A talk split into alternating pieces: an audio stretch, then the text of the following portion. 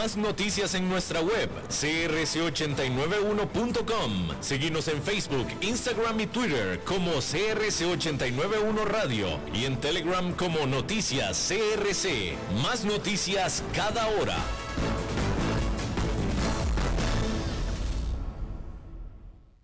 CRC 89.1 Radio y Cadena Radial Costarricense no se hacen responsables por las opiniones emitidas en este programa.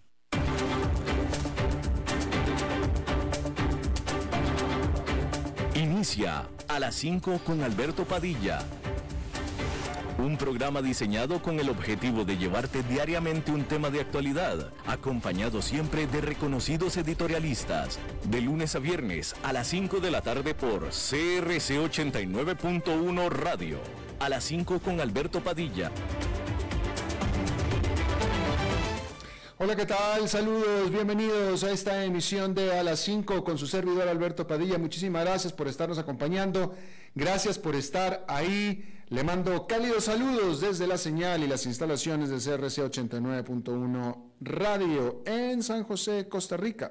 Desde donde estamos transmitiendo hasta el punto, en el tiempo y en el espacio en el que usted nos está escuchando, porque estamos saliendo en diferentes vías, por ejemplo en Facebook Live, en la página de este programa, a las 5 con Alberto Padilla.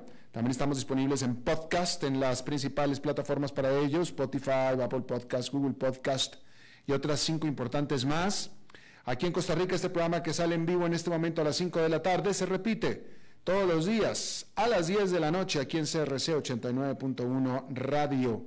En esta ocasión, tratando de controlar los incontrolables, al otro lado de los cristales, el señor David Guerrero y la producción general de este programa, desde Bogotá, Colombia, a cargo del señor Mauricio Sandoval. Bien, los problemas de la cadena de suministro, que hemos hablado ampliamente de esto aquí en este programa desde hace meses, puesto que eso es lo más importante que ha estado sucediendo en el acontecer económico del mundo, así como la inflación por las nubes, han sido nada estos dos elementos tan perniciosos y riesgosos han sido nada para la confianza del consumidor estadounidense, ya que la gente planea gastar mucho en compras caras como casas, automóviles y electrodomésticos grandes. Y esa es una fuerte señal de que el gasto del consumidor continuará durante la temporada navideña y el final de año, lo que a su vez tendrá que propulsar la economía en general, porque más de tres cuartas partes de la economía de Estados Unidos es el consumo. El índice de confianza del consumidor estadounidense subió durante octubre a 113,8 puntos, superando las expectativas de los economistas y revirtiendo una tendencia a la baja de tres meses consecutivos, según The Conference Board, que recopila este índice. Se trata del nivel más alto desde julio, cuando el índice se situó en 125,1 puntos. La percepción de los consumidores de las condiciones presentes y las expectativas para el futuro también aumentaron, revirtiendo la misma tendencia a la baja de tres meses. Los estadounidenses se sienten más optimistas en gran parte porque sus preocupaciones sobre la variante Delta del coronavirus, que es mucho más contagiosa, han disminuido.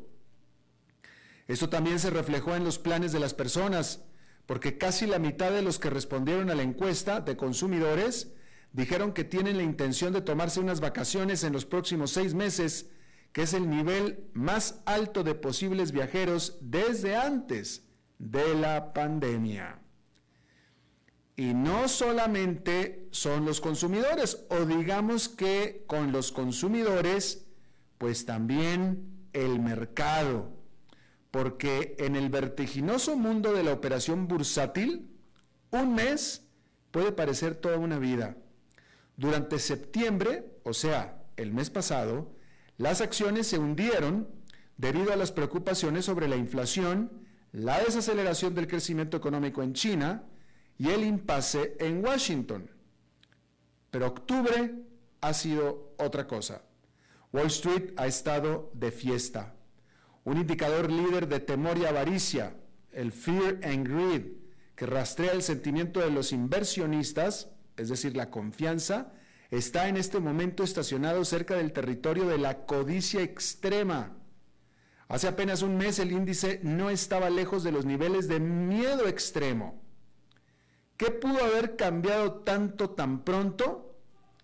Bueno, pues las empresas estadounidenses están impresionando Wall Street con sus ganancias del tercer trimestre y quizás lo más importante, en sus perspectivas para el cuarto trimestre y hasta todo el 2022 también. Hasta el final de la semana pasada, el 84% de las firmas del Standard Poor's 500 reportaron ganancias que superaron las estimaciones de los analistas según la firma FactSet. Los inversionistas también confían cada vez más en que la Reserva Federal, es decir, el Banco Central, tiene la inflación bajo control y solo tomará pequeños pasos graduales para controlarla y mantener la recuperación económica en el buen camino. Pero ¿no será que los inversionistas están siendo muy complacientes, muy confiados? Porque el influyente banco Deutsche Bank se une a muchas otras voces más, señalando en una nota reciente a sus clientes que una vez que se analizan los resultados, en realidad es fácil identificar los riesgos. El Deutsche escribió que a pesar de que esta ha sido una buena temporada de resultados, en conjunto, estamos comenzando a ver más empresas con atrasos en sus suministros, dificultades de contratación de personal y aumento de los precios de sus insumos que en conjunto están mermando las ganancias. Esto lo dijo el Deutsche, pero lo dicen muchos más. De cualquier manera y mientras tanto, allá en Nueva York esta fue una jornada pues de corrección, que es un término elegante para decir de pérdidas. Con el índice industrial Dow Jones después de tres jornadas romper récords consecutivas, quedó con una caída de 0,74%, es decir, casi tres cuartos de punto porcentual. El Standard Poor's 500 cayó medio punto porcentual, mientras que el índice Nasdaq Composite quedó sin cambios, absolutamente sin cambios. Y bueno, la creciente influencia de los inversionistas diarios aficionados este año sacudió a Wall Street, obligando a los fondos de cobertura y los grandes administradores de activos a comenzar a prestar atención a estos operadores bursátiles de sillón de casa que se organizan en línea para inyectar en masa su dinero extra en el mercado. Se trata de pequeñas cantidades de dinero por cada uno, pero que hacen que lo hacen en ola, creando toda una marea. Pero luego de un comienzo de año de gran éxito, cuando estos operadores que se coordinaban en las redes sociales provocaron un repunte salvaje en las acciones memes como GameStop y AMC Entertainment, la actividad se ha calmado bastante. Y Robinhood, que es la aplicación de casa de bolsas sin comisiones que ayudó a facilitar aquel auge, reportó entonces el martes ingresos decepcionantes. Las acciones estaban cayendo un 4% en la jornada de este miércoles. La compañía, que salió a bolsa a principios de este año, dijo que recaudó 365 millones de dólares durante el tercer trimestre.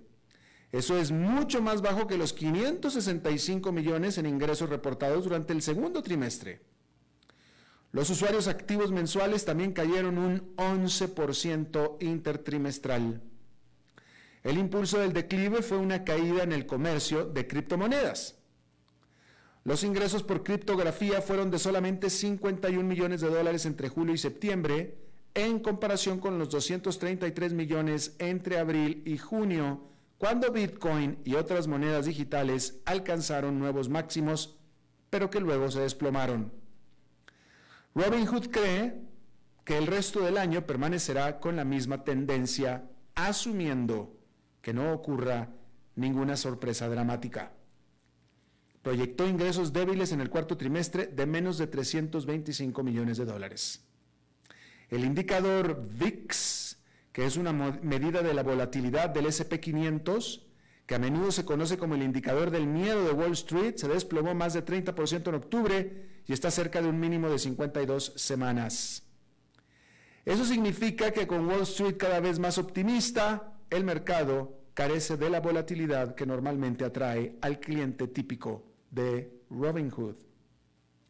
Pero ¿podría eso cambiar? Bitcoin ha vuelto a estar de moda, alcanzando un nuevo récord a principios de este mes. Mientras tanto, la medida, mejor, dicho, la moneda Shiba Inu, que es una criptomoneda de parodia, tocó un nuevo máximo el miércoles, subiendo aproximadamente 100% en los últimos siete días.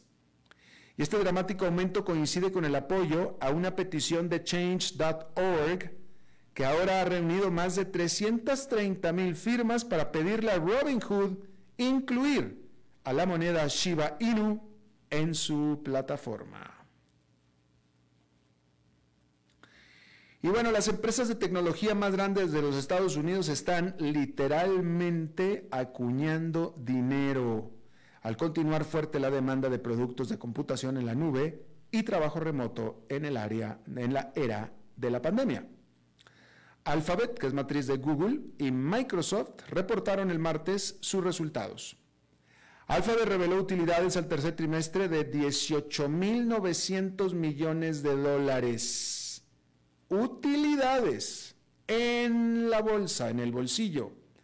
Mientras que Microsoft le fue incluso mejor, tuvo utilidades de 20.500 millones de dólares en el tercer trimestre nada más. ¿Sí?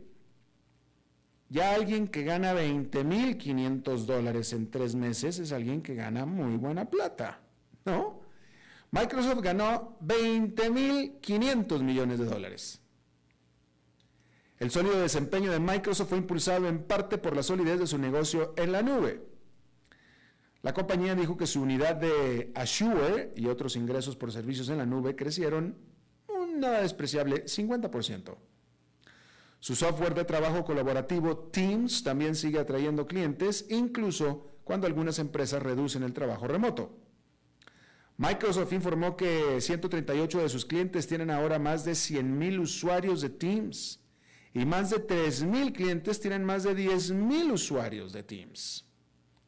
Por su parte, Google se benefició del resurgimiento del mercado de la publicidad en línea. Los ingresos de su negocio publicitario alcanzaron los 53 mil millones de dólares, que es un aumento del 43% con respecto al mismo periodo del año pasado. Google declaró que el buen desempeño es reflejo de la elevada actividad de los consumidores en línea, lo que a su vez atrae a los anunciantes.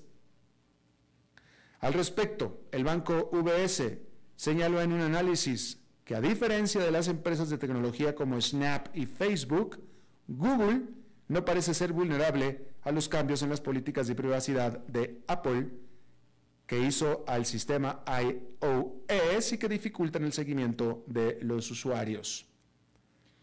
Por otra parte, los ingresos de YouTube y la nube de Google, esos fueron más bajos de lo que se había pronosticado. Y bueno,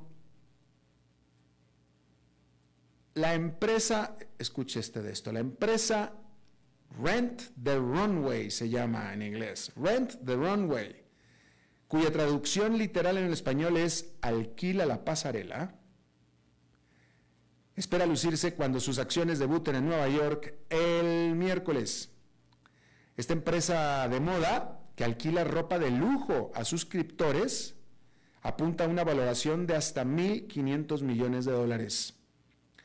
Es un objetivo muy ambicioso para una empresa que aún se está recuperando de un desplome inducido por el COVID, porque los consumidores confinados en casa simplemente vieron poca necesidad de vestirse bien durante el encierro y el recuento de suscriptores activos de Rent the Runway cayó de más de 130 mil que tenía a fines del 2019 a menos de 55 mil un año después. Sin embargo, las cosas están mejorando porque la base de suscriptores activos se acercó a los 100.000 a finales de julio. Sin embargo, la valoración de la empresa se basa en una contabilidad, digamos, estirada hacia arriba. Rent the Runway excluye de su cálculo de ganancias la depreciación de su producto. Y pues según esa métrica personalizada, la empresa es rentable. Sin embargo, reemplazar los vestidos gastados y los bolsos estropeados es un costo básico. De tal manera que por más sofisticada que sea la contabilidad, la empresa no puede ocultar una pérdida neta de 171 millones de dólares el año pasado. Rent the wrong way. Bueno, nos vamos a la India porque ahí el principal fabricante de automóviles, que es Maruti Suzuki, publicó este miércoles sus resultados. Su perspectiva está lejos de ser optimista. Las ventas de Maruti Suzuki cayeron un 57% durante septiembre en comparación con el año anterior. La escasez mundial de semiconductores ha provocado retrasos en la producción. Los precios del combustible están en un nivel récord. Las ventas generales de automóviles de pasajeros en la India cayeron un 41% entre septiembre del 2020 y el 2021. A medida que aumentaron los costos de producción de los automóviles, también lo hicieron los precios de los automóviles. Por lo que en este feriado de Diwali, los indios pues no, no, tienen, no, no van a esperar muchos descuentos. Normalmente, esta temporada festiva está repleta de ofertas y representa alrededor del 30% de las ventas anuales de automóviles en la India. Las empresas se quejan de que la tasa máxima del impuesto sobre bienes y servicios de la India, que es del 28%, se encuentra entre las más altas del mundo. Y pues eso disuade a los compradores, muchos de los cuales han visto recortados sus salarios desde el año pasado. Por tanto, pasará algún tiempo antes de que el sector, que representa aproximadamente 7% del PIB de la India y casi la mitad de la producción manufacturera total comience a pisar el acelerador nuevamente. Y bueno, déjeme informarle que eh, justo antes de que comience la reunión del COP26, esta reunión cumbre de las Naciones Unidas, que comienza el domingo, el programa ambiental de las Naciones Unidas dijo que bajo las promesas nacionales climáticas actuales, ya las prometidas, las hechas, con esas, el mundo se dirige a una temperatura global aumento, a un aumento de la temperatura global de 2,7 grados centígrados durante este siglo. O sea, casi 3 grados centígrados, que es bien por encima del el acuerdo o del objetivo acordado en París, que era de 2 grados centígrados de los, por encima de los niveles preindustriales decir que las promesas de cero emisiones o cero neto, emisiones cero neto, pudieran limitar el calentamiento global. Sin embargo, esas promesas actuales no clarifican, no especifican, no esbozan eh, un camino claro de cómo lograr esto son vagas, básicamente.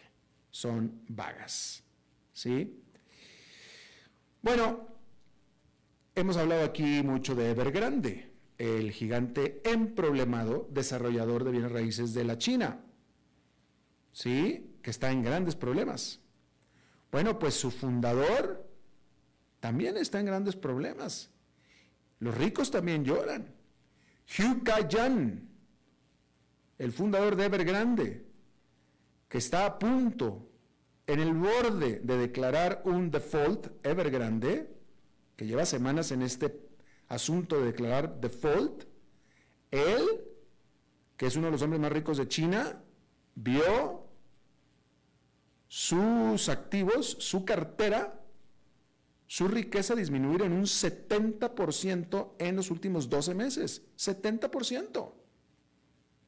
Imagínense que todos sus bienes que usted tiene, todo lo que usted tiene de bienes, sus cuentas de ahorro, su casa, todo se rebaja en un 70% en su valor. Esto de acuerdo a la lista anual de los más ricos de China. Y bueno, pues con este brutal golpe de 70%, ahora el señor Hui, pues solamente vale 11.300 millones de dólares nada más. Y bueno, pues ahí este, eh, esto ha puesto en riesgo a Evergrande, a un riesgo de una intervención por parte del gobierno, quien por cierto, el presidente de China, Xi Jinping, dijo que Evergrande, no, que Evergrande no, que Hugh Kayan, este hombre, debería de poner esos 11.300 millones de dólares para rescatar a su empresa. Eso lo dijo el presidente de China, Xi Jinping. Así es que ahí lo tiene usted. Y bueno, en Rusia, que hay que decir que Rusia sabe bastante de monopolios, porque bastante sabe de monopolios, y de antidemocracia también, pero ese es otro punto. Pero con todo y eso tiene un regulador antimonopolio. Y eh, este abrió un caso en contra de Apple, porque esta empresa no hizo lo suficiente para decirle a sus clientes que había otras alternativas de aplicaciones para sus pagos de, eh, para su sistema de pagos. ¿Sí? Y si es encontrada culpable de una violación antimonopólica, Apple podría enfrentar una multa que no fue revelada en su cantidad. Esto fue en Rusia, que ahora son muy particulares con los monopolios estadounidenses, ¿verdad? Sin embargo, hay que decir que Apple ha enfrentado críticas similares en casa en Estados Unidos. Sin embargo, eh, por supuesto que eh, esta investigación por parte de Rusia eh, pues se da en medio de una embestida generalizada en Estados Unidos y Europa también en contra de las firmas tecnológicas grandes de Estados Unidos. Hablando de esto, hay que decir que la Comisión de Comunicaciones de los Estados Unidos, la FTC, revocó la licencia de las operaciones o de la subsidiaria local de Estados Unidos de China Telecom y esta debe de cesar sus operaciones en los próximos 60 días. Y así China Telecom se une a una cada mayor, cada vez mayor o más larga lista de firmas tecnológicas chinas que son señaladas como amenazas a la seguridad nacional de los Estados Unidos por sus relaciones con el gobierno de China. Ya la FCC, le había dicho yo la FTC, la FCC ya había hecho lo mismo con China Móvil, con Huawei y con ZTE. Esto con la administración de Trump. Esta última, pues se ve con la administración de Joe Biden. Y bueno, eh, Déjeme le comento que... Déjeme le comento este dato de The Economist, de la revista The Economist, diciendo que el 75% de lo que el humano promedio ingiere en calorías en el mundo, el humano promedio en el mundo, el 75% de las calorías que el humano promedio en el mundo ingiere viene de solamente ocho comidas, o ocho alimentos, mejor dicho. Arroz, trigo, maíz, papas, aceite de palmera, soya y azúcar. Y también el barley, que el barley, déjenme lo veo porque el, el, barley se me escapa en español. El barley es la cebada, la cebada. Y bueno, y esto porque las dietas de los humanos se están volviendo cada vez menos diversas. Bueno, esto es el 75%. Fíjese usted. Ahí lo tiene. Bueno, vamos a hacer una pausa y regresamos con nuestra entrevista de hoy. A las 5 con Alberto Padilla, por CRC 89.1 Radio. Mientras perdías las horas esperando que tus redes sociales volvieran a la normalidad, la radio seguía ahí informándote y entreteniéndote, porque la radio sigue siendo el medio de comunicación eterno, gratuito e inmediato que crece, evoluciona y se adapta a las nuevas generaciones. La radio, 120 años de estar a tu lado. Un mensaje de las emisoras asociadas a Canara. Es tiempo de celebrar los buenos momentos de disfrutar con los tuyos, con quienes te hacen reír. Es tiempo de celebrar lo que te mereces con aquellos que compartís la experiencia de vivir. Porque siempre tendremos a alguien con quien celebrar. La Iride, bodegas y viñedos de la región de Mendoza. Búscanos como lairidecr.com. Novena edición de la Expo Pyme del Bicentenario, conmemorando nuestro talento. Charlas, rueda de negocios, asesoría, mercado Pyme virtual, exposición de productos y servicios. Del 5 al 7 de noviembre en el Centro de Convenciones de Costa Rica. Entrada y parqueo gratuito. Organizan Make, INA y Gobierno de la República. Coorganizan Procomer, MISID, Ministerio de Cultura y Juventud, ICT, INAMU y el MAG. Colabora UNED y Fundación UCR. Patrocinan Banco Nacional de Costa Rica, Instituto Nacional de Seguros, BAC, Da Vivienda, Colby, Conicid, Credicu y Cadena Radial Costarricense. Un evento esencial Costa Rica. Active dos fracciones del gordo navideño en la app JPS a su alcance y reciba bonificaciones si son números altos. Participe. Cada viernes se rifarán 100 enteros para el sorteo del gordo. Son 800 enteros en total. Desde los verdes bosques de nuestra montaña nos llega agua Cerros de la Riva, agua fresca de manantial que te permitirá vivir en equilibrio, proteger tu salud y la de tu familia, libre de sustancias químicas, envasada sin alterar su naturaleza a 2.000 metros de altura. Agua Cerros de la Riva, naturalmente neutral. Búscanos como cerrosdelarriba.gmail.com Llámanos al 8374-3229. Cerros de la Riva, Live Spring Water.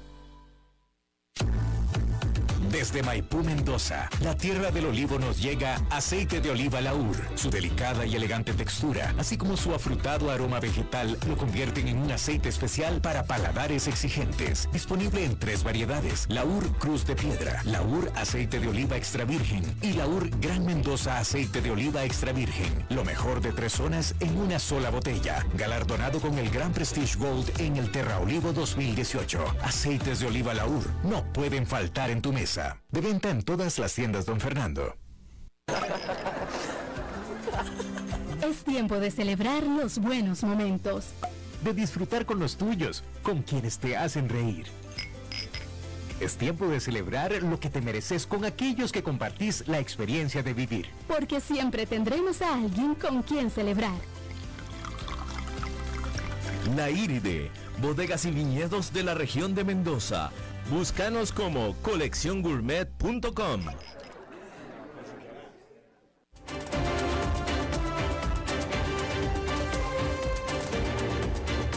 Seguimos escuchando a las 5 con Alberto Padilla.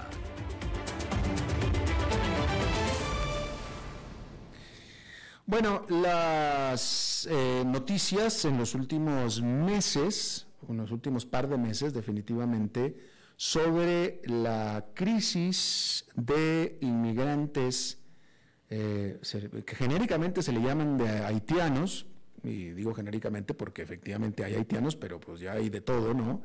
En la frontera de México con Estados Unidos ha sido muy eh, consistente en los medios de comunicación. Pero pues una cosa es estar leyéndolo en los medios de comunicación y otra cosa es ya verlo con los propios ojos. Y me refiero a que eh, estoy seguro que muchos de ustedes en las ciudades donde me escuchan habrán ya visto que efectivamente estos grupos de haitianos que se están eh, desplazando, pues en teoría hacia el norte, aunque muchos se quedan. Eh, yo ya había leído de grupos de haitianos asentados en diferentes ciudades de América Latina y justamente hoy, viniendo aquí a la radio, hace 25 minutos, eh, me tocó ver al primer grupo, a lo mejor estoy haciendo un estereotipo, pero digamos que no eran, eran afros y no eran de Limón o del Caribe de Costa Rica. Claramente eran haitianos caminando en grupo eh, eh, por, la, por una avenida de San José de Costa Rica, que es la primera vez que lo veo. Eh, y estoy seguro que usted ya también lo ha visto, ¿no? Entonces, esto le pone algo de, de realidad a esta crisis, ¿no? se está reportando actualmente en este momento una, una caravana de migrantes en, el, sur de México dirigiéndose hacia el norte. Ya había habido este grupo grande que se asentó en el, abajo del puente internacional eh, en México, Estados Unidos, en la localidad del Río. Y bueno, eh, yo le agradezco muchísimo a esta experta en estos temas, Yasmín Singh. Ella es abogada de inmigración en Estados Unidos eh, aunque nos acompaña desde la Ciudad de México en este momento. Eh, y es eh, analista de estos temas también. Y Yasmín, muchísimas gracias por estar con nosotros. Yo no escucho a Yasmín. Hola Yasmín, ¿me escuchas? Sí, te escucho. Ahora sí ya. ¿Cómo estás? Bien, gracias. Gracias por la invitación. Gracias a ti por aceptarla. Yasmín, bueno, primero que nada, eh, ¿cómo podemos explicar esta crisis en este momento? Y yo te pregunto, ¿es exclusiva de esta, es decir, es algo nuevo ahora, producto de la pandemia, de la crisis económica, o el propio terremoto y etcétera, la crisis en Haití, o esto es algo que ya venía desde hace tiempo incluso? Es una mezcla por todas las razones que acabas de decir. Mm. La primera, la pandemia ha causado que muchos países que ya tuvieron problemas antes de la pandemia, ah, la economía sigue bajando y hay desempleo con cifras sumamente altas. Ah, la segunda, ah, ahora que las caravanas siempre han ido a la frontera a México y luego a los Estados Unidos, pero esta vez el gobierno de México anunció que prohibieron que la gente podía transportar los indocumentados del sur de, México hasta el norte, a, la frontera con los Estados Unidos. Antes las caravanas llevaban a gente a la frontera México con Guatemala y podían llevar autobuses, autobuses rumbo a los Estados Unidos. Y ahora tienen que caminar casi 15 kilómetros al día para llegar a los Estados Unidos, que va a tomar mucho tiempo. Ah, el gobierno de México decidió tomar, tomar esta medida porque están recibiendo mucha presión del presidente Biden y su administración. Desde que Biden tomó oficina, ah, ha tenido, tenido muchos problemas en, la frontera. Este año uh, detenieron 1.7 millones de inmigrantes intentando de cruzar la frontera a los Estados Unidos unos números que nunca hemos visto en los Estados Unidos. Entonces está bajando el apoyo a Biden y ahora Biden está intentando de presionar México para tomar medidas ah, más agresivas y lo que estamos viendo es una mezcla de, gente que querían, que querían escapar la economía de su país para un mejor estilo de vida pero con dos países ahora ah, tomando medidas más agresivas. Eh, efectivamente, Estados Unidos publicó la cifra de detenciones de inmigrantes más alta jamás registrada en la frontera con México. déjame nada más, eh, eh, confirmo contigo, Yasmín, porque esto es importante. De alguna manera, eh, eh, eh, en, el, en el Vox Populi se identifica a los gobiernos o a los presidentes republicanos como más duros, más severos con la inmigración ciertamente le colgaban esa etiqueta a Donald Trump, la cual él, digamos que él asumía porque era incluso una, una eh, bandera de campaña de él de ser duro contra la, inmigración, ¿no? Pero, pero, cualquier presidente de republicano de Estados Unidos siempre se le acusa de ser o se le señala de ser muy antimigrante. Sin embargo, aunque poco se habla, la realidad es que Barack Obama y ahora Joe Biden son, calladamente tal vez, pero son incluso hasta más duros contra la inmigración ilegal que los republicanos, ¿no es cierto? Bueno, estoy de acuerdo con lo que con lo que has dicho de Obama, porque de los todos los presidentes en la historia moderna, cuando Biden tuvo el poder en los Estados Unidos, deportó a cantidades de gente que nunca hemos visto en Obama, la historia. Obama, Obama, ¿verdad? Obama, es eh, cierto, Obama. Entonces, él fue el presidente que tomó las medidas más agresivas. Luego vino Trump y él también intentó de tomar medidas agresivas, pero lo hizo en diferentes formas. Quería construir un muro. Ah, y él eh, inició el programa Permanecer en México, el programa donde la gente queriendo aclamar el asilo en los Estados Unidos tenían que esperar al lado de México para esperar para su día de anuncio en el corte para ver si ah, califican para el asilo. Ah, Biden, cuando entró de, ah, de oficina, quitó todos los programas, bueno, la mayoría de los programas que Trump intentó de iniciar para parar la inmigración pero el problema que, Biden no tomó en su, bueno, en su decisión para quitar los programas es que no tenía un plan. Y ahora que estamos viendo tanta gente cruzando la frontera y su apoyo bajando en los Estados Unidos, ahora está pensando en medidas tomar más agresivas. Creo que en el próximo año vamos a ver uh, nuevos programas que tal vez puede comparar con lo que hizo Trump. Interesante. ¿Hasta qué punto esta crisis eh, de inmigración, que eh, por lo que podemos ver en los medios de comunicación es histórica, no, habíamos visto una crisis así en la frontera eh, México-Estados Unidos, ¿hasta qué punto puede impulsar esto por fin una reforma inmigratoria en Estados Unidos que se ha estado buscando durante décadas? Bueno, ah, de hecho, cuando Biden entró de oficina en enero, él quería pasar una ley para reformar todo el sistema de inmigración. Y como él sí tiene el poder de, la casa, pero no en el Senado, había chance. Pero el momento que Biden tomó la oficina, empezaron los coyotes, la gente que, le, pagas para que ayude a la gente a cruzar indocumentados.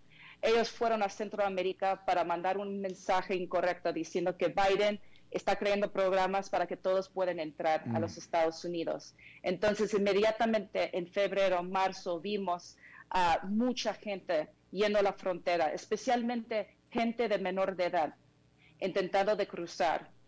Y de allí Biden perdió todo el apoyo para su, su, intento para pasar una reforma de, de inmigración por lo que estaba pasando en la frontera.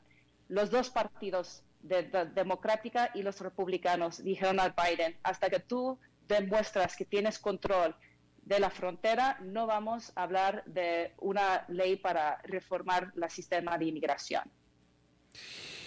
Ok, ¿por qué México? Bueno, primero que nada, eh, eh, me llama la atención que la idea de presionar a México fue de Donald Trump para que México detuviera a los, estos inmigrantes en la frontera con Guatemala eh, fue de Trump y México eh, lo hizo sin discutir, pero por lo visto funciona la idea porque ahora Biden también lo está haciendo.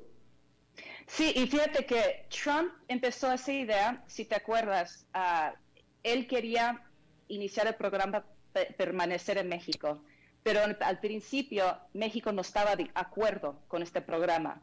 Entonces Trump dijo, si tú no estás de acuerdo con este programa, vamos a subir todos los impuestos en todos los productos que vienen de México.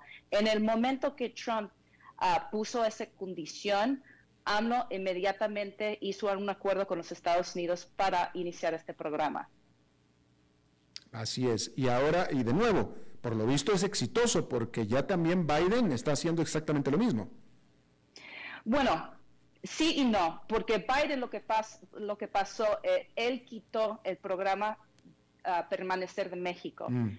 pero los republicanos de los estados iniciaron una demanda en el corte diciendo que eso fue uh, incorrecta, la manera que quitó el programa. Mm. Entonces, un juez federal el, el, mes pasado dijo que fue cierto, que quitó ese programa de una forma mal.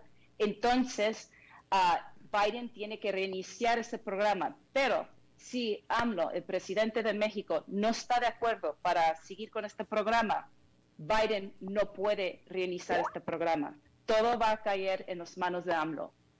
Ya, eh, la, eh, la, información que, tienen, que tengo yo acá, eh, tú estás en México, a lo mejor tú tienes pues, información más actualizada, pero hay una caravana fuerte en este momento, una caravana grande, pero ya está en México, yendo hacia el norte, y lo que yo estoy leyendo es que el gobierno de México dijo que actuará con prudencia ante la caravana de migrantes, en, eh, esa caravana de migrantes, con prudencia, no dice que los van a detener ni que los van a devolver.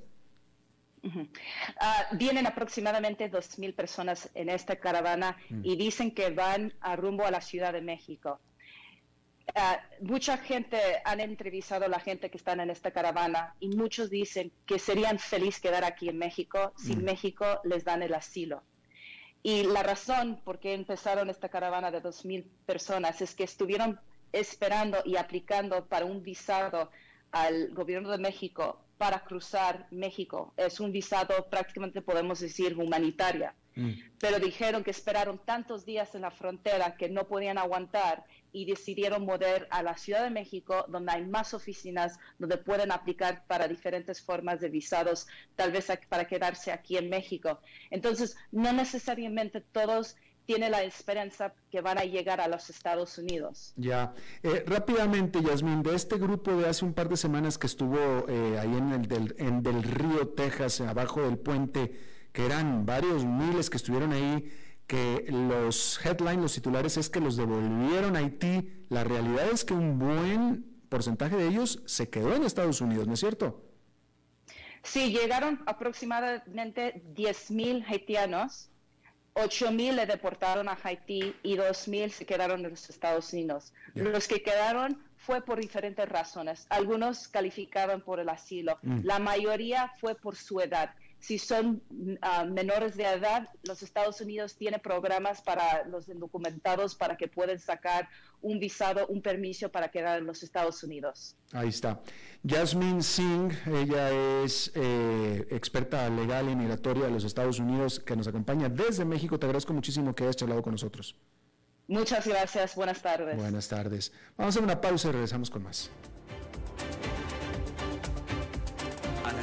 Con Alberto Padilla por CRC 89.1 Radio. Mientras perdías las horas esperando que tus redes sociales volvieran a la normalidad, la radio seguía ahí, informándote y entreteniéndote, porque la radio sigue siendo el medio de comunicación eterno, gratuito e inmediato que crece, evoluciona y se adapta a las nuevas generaciones. La radio, 120 años de estar a tu lado. Un mensaje de las emisoras asociadas a Canara. Es tiempo de celebrar los buenos momentos. De disfrutar con los tuyos, con quienes te hacen reír. Es tiempo de celebrar lo que te mereces con aquellos que compartís la experiencia de vivir. Porque siempre tendremos a alguien con quien celebrar. La Iride, bodegas y viñedos de la región de Mendoza. Búscanos como lairidecr.com.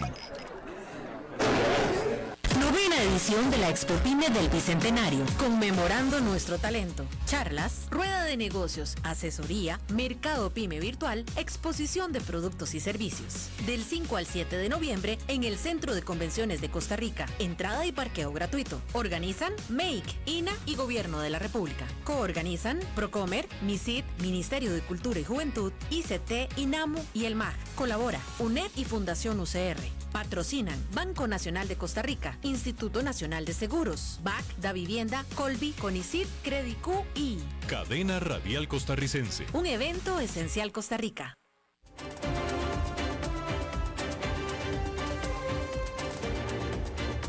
Seguimos escuchando a las 5 con Alberto Padilla.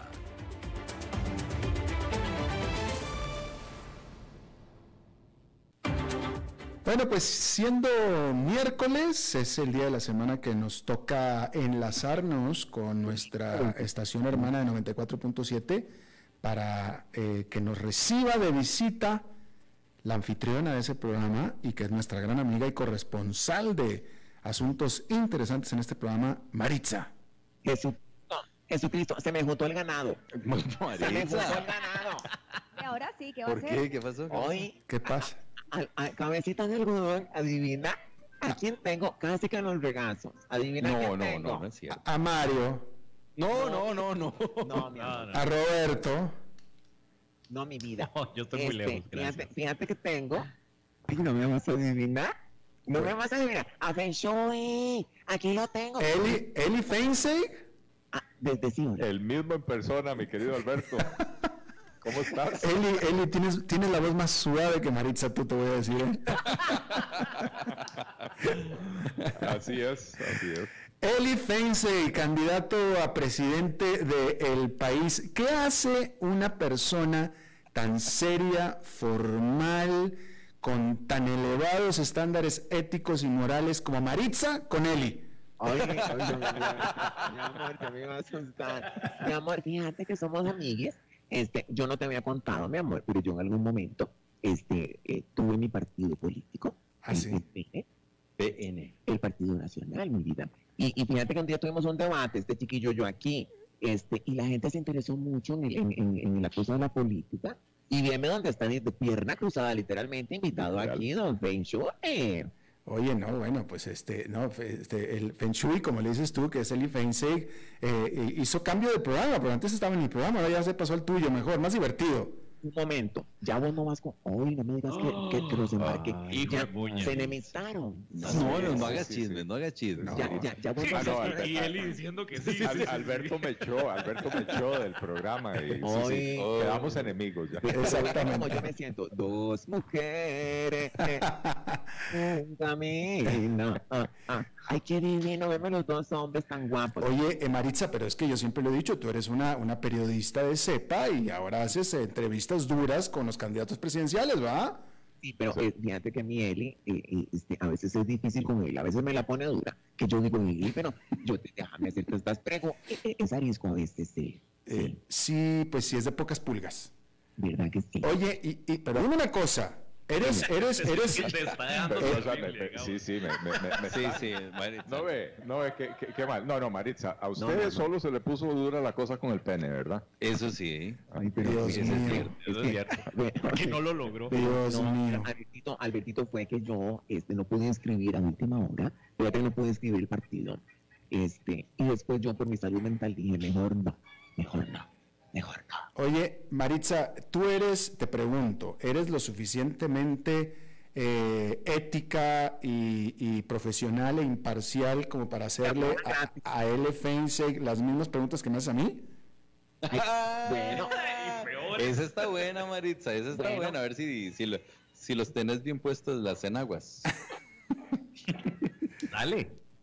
Este, bueno, Contale a don Eli qué le has preguntado a Alberto. bueno, si vos querés aquí en vivo, le hago una pregunta a don La Eli. del sobaco, por Ah, favor. no, no, a don Eli. Esta pregunta yo se le hice cabecita de algodón y él me contestó, si quieres te hago una igual. Maritza, no, mejor no, veamos a mejor ver no, qué pasa. Maritza, mejor Sí, no, sí, por sí, favor. Maritza, no, por favor. no tienes que ser, Maritza, tienes que ser este, eh, eh, balanceada. Me las hiciste a mí, se las tienes que, a mí me las pusiste, se las tienes que poner también a. Silencio y vamos a hacer en la misma pregunta que le hice este, a, a- a cabecita de algodón. Don Eli Feinstein, son circuncidados. No, no, no, Maritza, no, esas no se hacen. Esa, Eso- Maritza, esa es fácil. Maritza, esa yo te la contesto. Maritza, esa yo te la contesto de él y yo te la contesto. Esa es por definición. Exacto, Maritza, por favor. Ay, algo me pasó. Sí, Oye, si, si algo podemos saber, por cierto, de Eli Feinstein, es eso. Bueno, te voy a decir una cosa. Pero Eso eso estuvo fácil, de. Estuvo muy fácil. Ah, Estuvo ah, fácil. bueno, sí. Ay, qué tonta. Te voy a hacer otra. Ay, no. No, No, pero vos sabes que es importante tener esos datos sobre un futuro presidente de la República. créeme que no. Vos te depilas. No, créeme que no, es importante, No. Maritza, créeme que no es importante. Ay, ya me Esa segunda estuvo muy suavecita. Este, Albertito. Oye, ¿ustedes creerían que esa pregunta se la hizo Maritza a Oscar Arias? ¿Cuál, mi amor? Lástima que ¿Cuál? me perdí ese programa. No, este, Albertito, vos ten- Ay, hagamos una cosa, Alberto. Este, vos no tenés alguna pregunta bien filosa que hacerle a Eli. Ay, no, no, no, no, no, ahorita no. Vos lo conoces. No, no, mi amor, soltala, soltala. No, no, es que en este momento, pues no, estoy, estoy en otro, en, en- en otro modo, en otra, en otro. Y la verdad es que sería más chistoso que fueras vos, Maritza. Bueno, te voy a hacer una pregunta Con la, re- con la reacción Pero de ¿por qué no le haces la pregunta del sobaco que me hiciste a mí? ¡Exacto! Bueno, me- bueno, se la hago. Ay, Eli, Dios. Por este, favor. Eli y de mi vida. En algún momento de tu vida, No, ¿a vos no. te han chupado las axilas? No, no, Maritza, esas preguntas. que La entrevista a fondo de hoy es cuatro. Sí, sí, mira, Bárbara Blade, ahí donde pasó. No puedo, no puedo creer que lo haya hecho. No, pero, pero mi amor, esto es natural. No, pero la pregunta completa es si se lo hicieron y le gustó. Exacto. Sí, sí, sí. Mi, mi vida, pero son las partes del cuerpo. Mi amor, la sexualidad. Un presidente tiene sexo, ¿o no? Claro que, mi amor, No, un no que ha presidente, sido presidente. mi amor, un presidente tiene erecciones. Un futuro. No, ya, ya, ya, camino, Tiene, pero en el tiene camino, sí. erecciones, erecciones y no electorales de las otras. Ya, ya, ya. Dios. ¿Elecciones o erecciones? ¿Qué dijiste? Las dos. Ah, Ay, es- ay, mi vida. No, pero usted, yo, yo les voy a decir una cosa, esto es en serio. Qué lindo, qué lindo, qué lindo. Óigame que es en serio, qué lindo que un presidente, en el supuesto que vos llegues, Es un candidato presidencial sí, en este momento. pero digamos, yo hablando de un presidente que tenga sentido del humor. Eso, Así. así. Porque un amargado en la vida, no. Ay, no, mi vida, un amargado, no. Este, Albertito, ¿estás ahí? mi aquí estoy, aquí estoy. Ay. Estoy esperando la respuesta de él y no ha contestado. No lo dejes ir. No lo dejes ir. Las axilas o no, mi amor. En algún momento que vos digas, ay, qué bonito, seguile. No, tengo que decir que eso no. Eso no me ha pasado. Sí. Maritza, vos lo vas, de verdad, parale, parale. No, no, yo eso no, yo guarde. Este, eh, pero, mi amor, es que a Albertito le encanta esto. ¿Qué? A mí. Quieras Ah. me dice, órale, manita, órale. O sea, se lo has hecho. No, yo no voy a decir eso porque es comprometerlo. Albertito, estás ahí. Aquí estoy, aquí estoy, pero estoy viendo que ya se te está acabando el saldo, Maritza. Bueno, no, mi amor, pero veme qué linda sorpresa, como, como Pero- nos encontramos. Pero si, si le vas a hacer otra, si le vas a poner otra dura a Eli, nos quedamos 30 segundos más. No, mi amor. No, no, no, este chiquillo está sudando. Pero vos sabes que, que- pero vos sabes que, que, que se le libró bonito el tema de la circunstancia. Se, se la libró lindo. Pues, pues claro que se la libró, pues si no te digo que es lo único que, que casi que lo trae escrito en la cara. Oye, No es ni tabú, digamos. oye, Yo- yo- oye, yo- Maritza, Maritza, te voy a dar, aquí entre colegas periodistas, te voy a dar un tip de a quién le puedes hacer una, pre- una, una entrevista realmente picante como las que te gustan, ¿eh? Mi amor, ¿a quién? A Rodrigo Chávez. Ay, ¿será que lo invito? Ese, es- ese sí tiene, ese sí tiene, ese ahí sí hay, ¿eh? De dónde escarbar, ¿eh? Ay, bueno, qué lindo. Ay, me gusta tu sugerencia, mi vida. de lo, de lo que de lo de lo que de lo que te de lo que te dije vaya de lo que a ti te gusta de los temas eh, eh, eh, sí sí pero espérame estoy sí sí él él tiene historias él tiene historias Bueno, bueno, me gustó tu, tu tip. Y yo sé, yo sé, yo sé que amaste este tema. y sabes qué y yo creo que yo creo que con el historial y así con el perfil si lo pones así este o sea yo creo que él quiere contarlo él Bueno, quiere contarlo Mi vida, te mando un beso gigante donde vos sabes. Mm. En tu corazón. Hay que notar que ahora la que me está despidiendo a mí es Maritza. Por primera vez. Se te acabó el saldo, Alberto. Porque se me acabó el saldo a mí. Es que no, se, se te acabó el saldo, el saldo porque tengo aquí a Feng Shui. Está bueno. Ok. Te mando- Abrazo, Alberto. Igualmente para ustedes, gracias. Bueno, Maritza. Ay, Maritza. Bueno, pues eso es todo lo que tenemos por esta emisión de A las 5 con su servidor Alberto Padilla. Muchísimas gracias por habernos acompañado. Espero que termine su día en buena nota, en buen tono. Y nosotros nos reencontramos en 23, en 23 horas. Que la pase muy bien.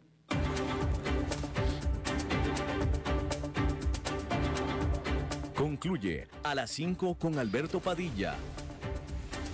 Un programa diseñado con el objetivo de llevarte diariamente un tema de actualidad, acompañado siempre de reconocidos editorialistas, de lunes a viernes a las 5 de la tarde por CRC 89.1 Radio. A las 5 con Alberto Padilla,